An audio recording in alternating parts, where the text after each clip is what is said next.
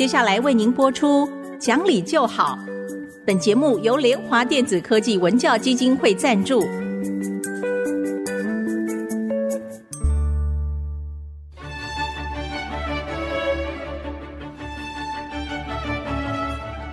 在日常生活当中，人们的不理性行为经常是隐藏在看似理性的包装和掩盖之下，很难被察觉。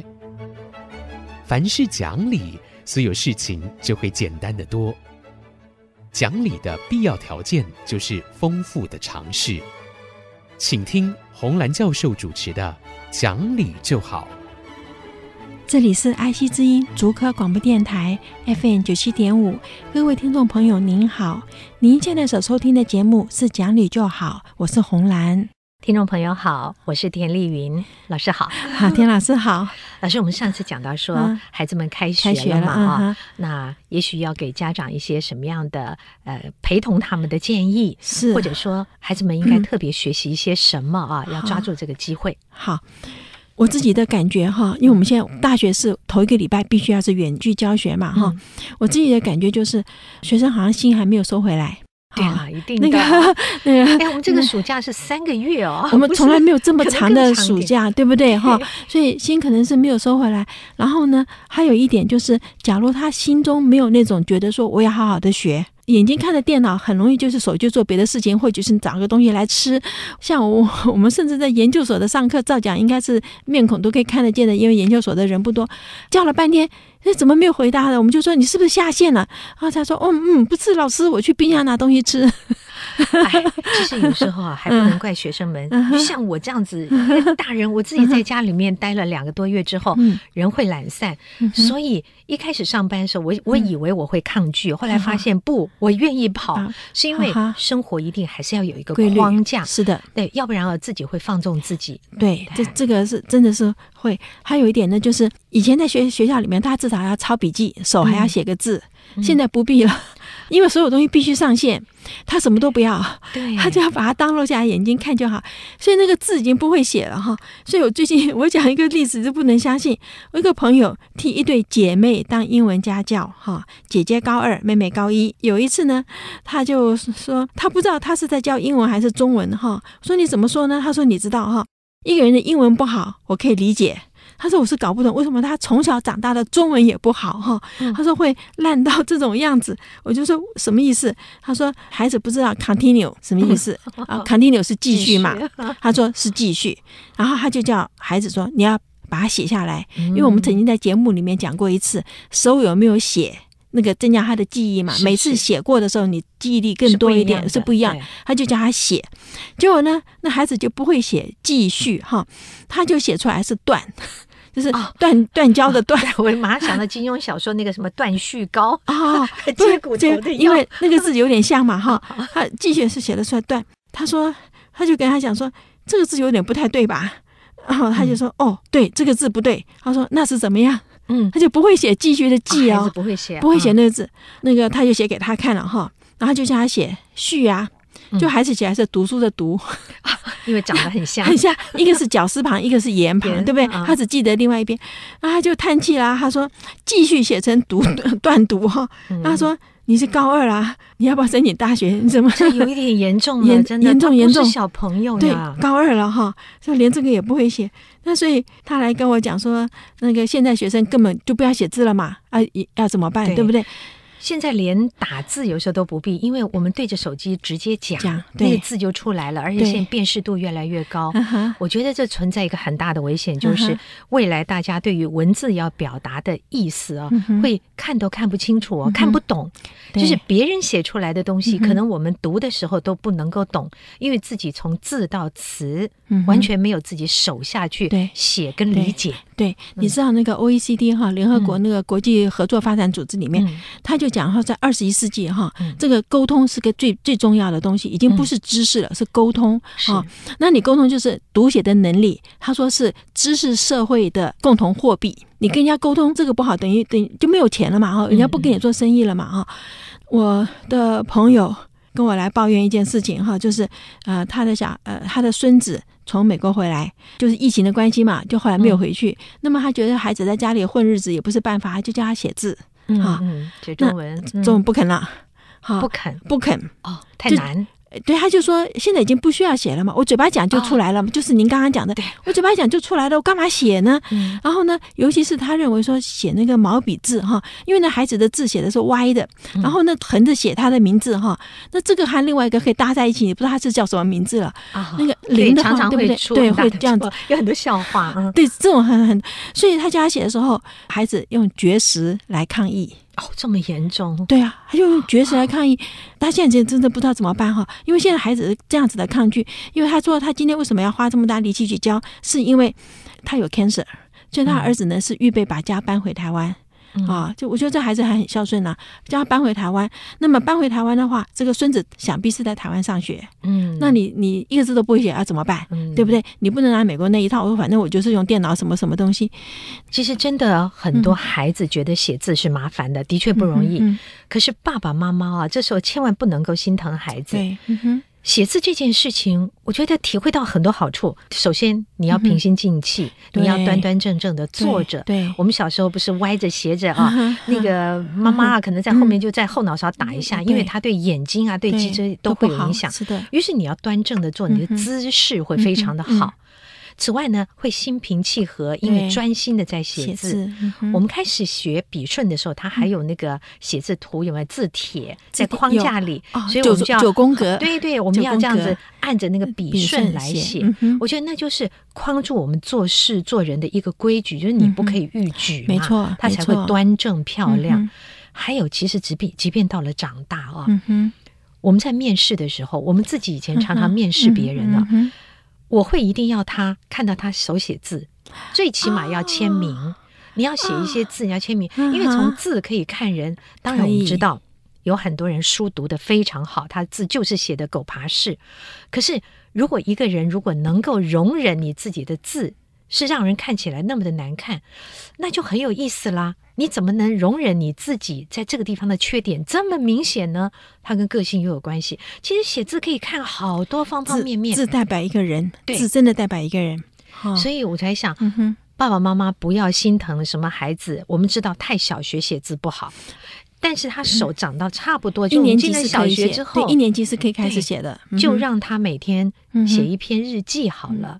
嗯他又可以去想今天做了什么事，然后简简单单写，就算只写了什么上课、下课、上厕所都没有关系。你让他开始练写字。嗯、以前我们甚至每一个甚至要写十遍啊，至少啊，要对，那里面就是让我们说透过写，第一个我们学会，因为写的时候脑海里的记忆力比较好，然后肌肉也是有记忆嘛，嗯、对不对？我们在写，然后最主要是我们要练笔顺，哈，是笔顺也是一个很重要，因为不是画图啊，如果你不练笔顺。那个以后你写字就会很慢很慢，嗯，然后你说哈，我们说字为文章之面目，有关系的，啊，呃，我忘了是哪一个人学问很好，可是一开始的时候他是字写的不好，呃，考不取科举，后来去练。其实我们现在看到所有的人，他的蝇头小楷都漂亮的不得了。嗯，字是可以练的，字真的是个文章的面目，而且从一个人的字里面看出来他的气势是哈，还是你刚才讲说字歪的哈，我现在觉得很后悔，就是我以前面试学生的时候，嗯，的确是没有教他写字。嗯，好，因为我们口试面试嘛，哈、嗯，但是我自己在改考卷的时候，因为我们还是有笔试，我是有把那个字写的乱七八糟。对，但是我知道做老师看到那样的文章，啊、在我们那个年代，嗯，嗯。那个联考是有作文的啊，对，我们就很清楚知道老师的那个联考阅卷，老师如果写的一笔狗爬字乱七八糟，啊、还有有些人字写的好小好小，好小蚂蚁一样大，对，老师直接就不给分嘞。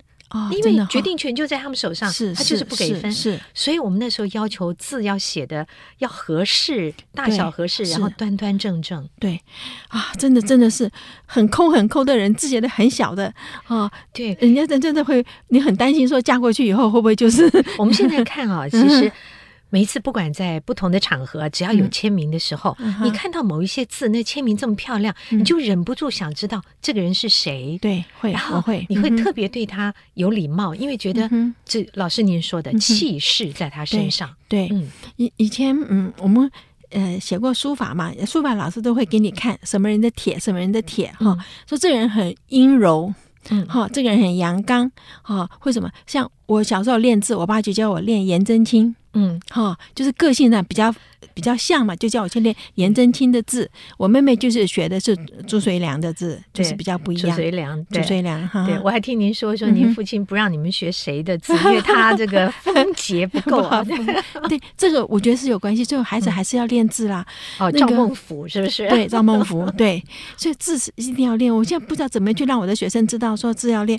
你知道，呃，上学期期末考的时候，就是因为。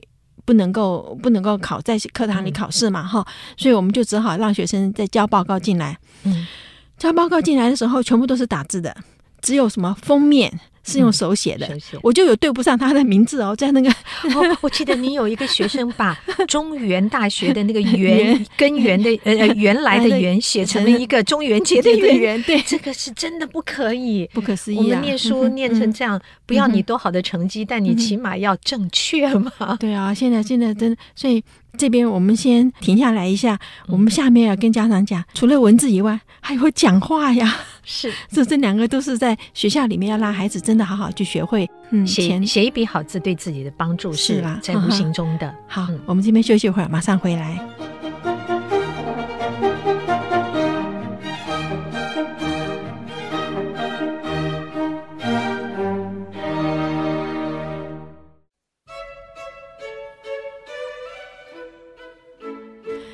各位再回到讲理就好的节目，我是红兰。老师刚刚讲到说，孩子们开学了，我们真的希望父母亲花一点点的时间，也让孩子拨出一点点的时间学习端端正正的写字，这对他未来的帮助啊，是在无形中的，但绝对会很大。那您接着说说，要请大家教孩子们说话这件事，说话很重要哈，因为以前我们跟老师说话都会好好说话，但是现在大学生哈，那个就是怎样？不行吗？哦，那个就是很多地方让我觉得，你你本来不会生气，听了就会火冒三丈。但是这里面还有一个哈，有一本书，其实现在不晓得可能还在不在，它叫做《聆听火山的声音》，是很早以前我去那个小学里面念念念给小朋友听的。但那本书呢，我觉得很好。他是说火山底下有个村庄，这个村庄的人说话呢，他像字就会浮在空中。好、哦，这里面是怎样？字浮到空中掉下来，因为我们本来说话是一阵风，所以就没有了。嗯、可是你话如果说的不好，它真的像字在空中，让你一直看到，一直看到，对不对？嗯、所以它里面就告诉你说话要这个讲话要小心。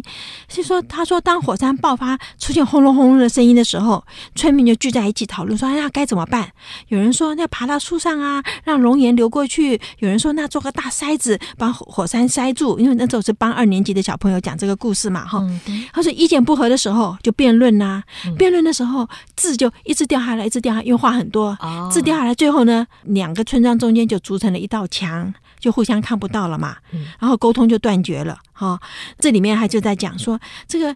说话是很重要的哈，话不可以随便说，说出来哈，真的像故事里面那样子浮现在别人的心中，长久不忘记嘛。嗯，所以有的时候我们看到报上说两个人呢一言不合就大打出手啊，旁边有朋友说一句闲话，心结就一生就解不开了嘛。嗯，所以我们说良言一句三冬暖，恶语伤人是六月寒呐哈。是，所以我们说话一定要经过大脑。所以我们现在就很糟糕，是在学校里面我们教语文，可是没有教说话的艺术。哈，嗯，那个说话的艺术呢，是先有同理心，要知道哪些话呢会伤人，哪些话别人听了会难过，哈。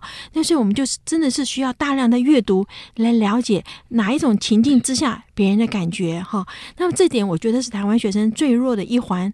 那个过多的功课其实就剥夺了他们课后阅读的时间，然后单调的作息呢，使他们没有什么机会去体验别种的生活，就产生说话不得当的现象了，哈。很多时候。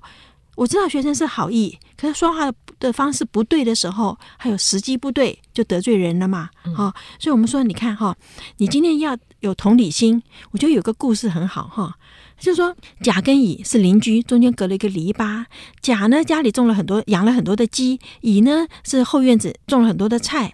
鸡呢，就会穿越篱笆到这个乙的家里去吃他的菜，把菜踏坏。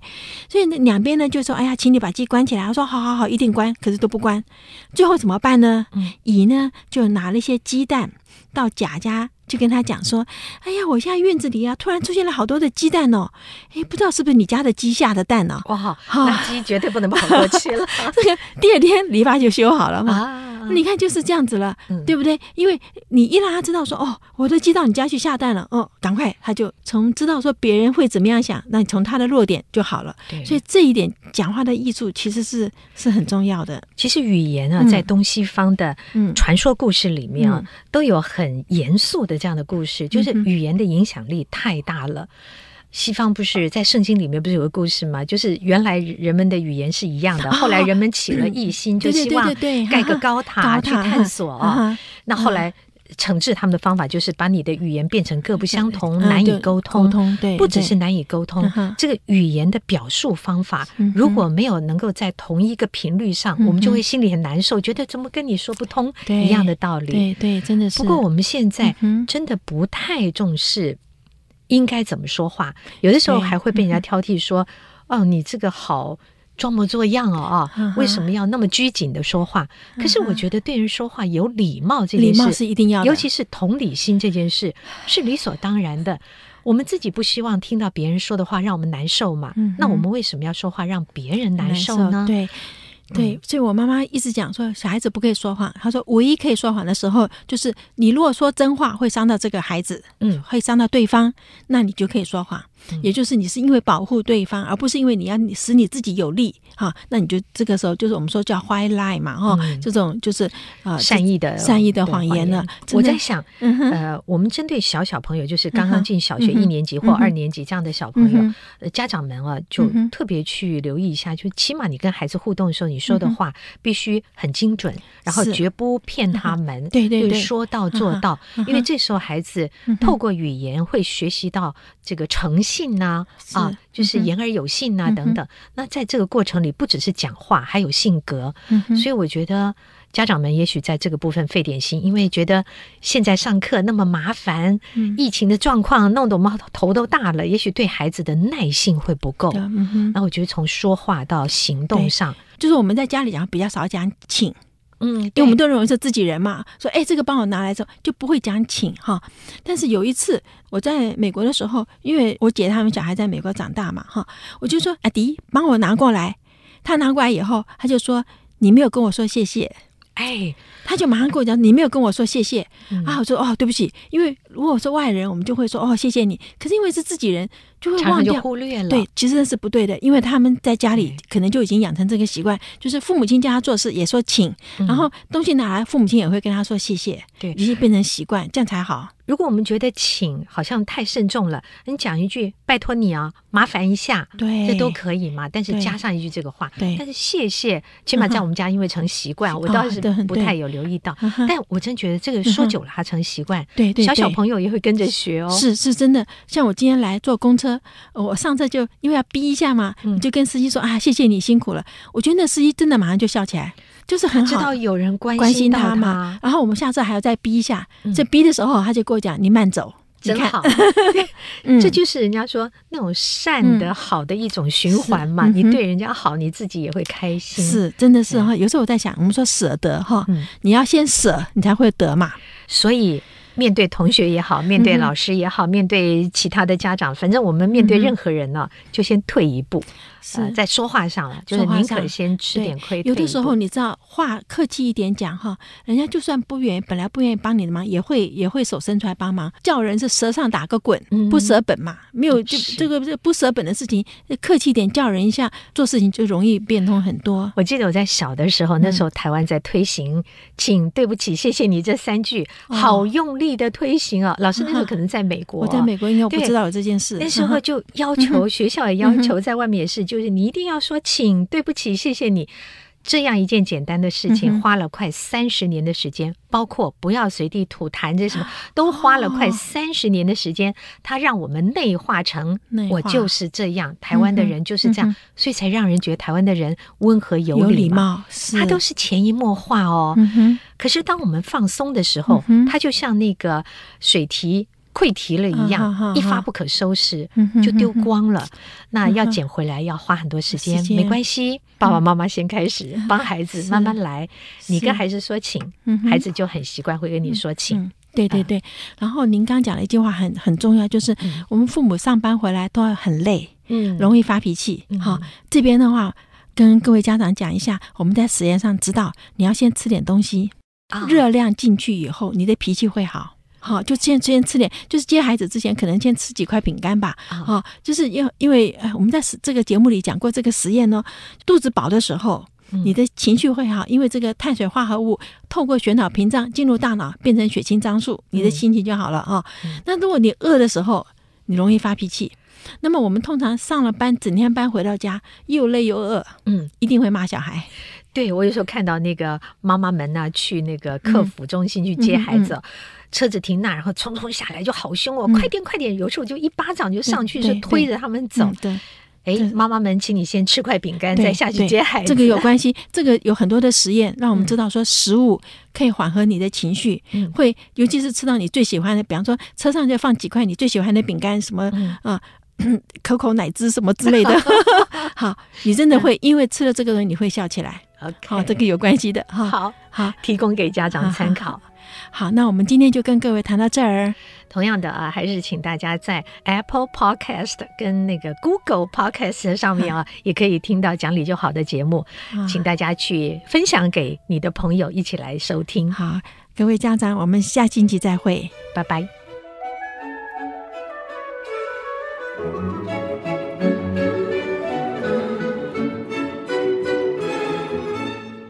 本节目由联华电子科技文教基金会赞助播出，用欣赏的眼光鼓舞下一代。联华电子科技文教基金会邀您一同关心台湾教育，开启孩子无穷的潜力。